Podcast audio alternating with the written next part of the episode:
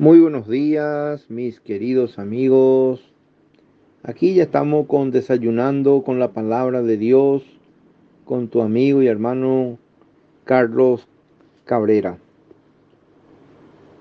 No ruego solamente por estos, sino también por lo que han de creer en mí por la palabra de ellos, para que todos sean uno, como tú oh Padre, en mí y yo en ti, que también ellos sean uno en nosotros.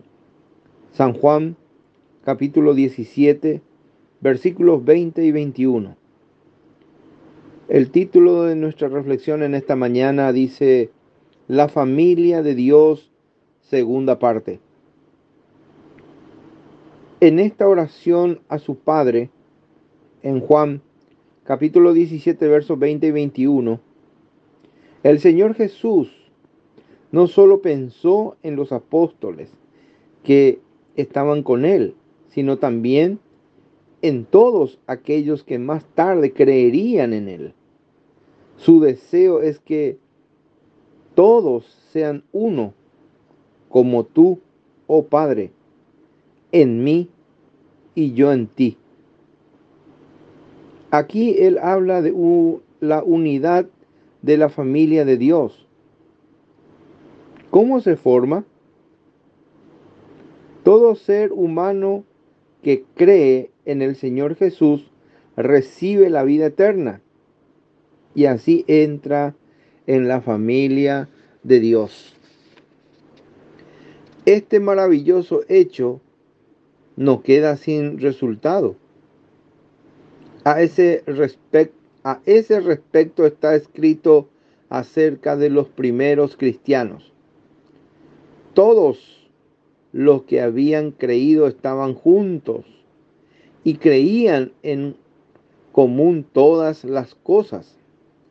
Y la multitud de los que habían creído eran de un corazón y un alma. Hechos capítulos 2, 44. Y y capítulo 4, verso 32. Personas de origen diferente y de distintas posiciones sociales tenían de repente los mismos intereses, se amaban y se apreciaban unas a otras. ¿A qué se debía esto? A que todos tenían la misma vida y naturaleza por eso tenían un mismo tema principal, la persona del Señor Jesús, quien era su común Salvador y Dios el Padre, de quien eran los hijos. Y hoy en día,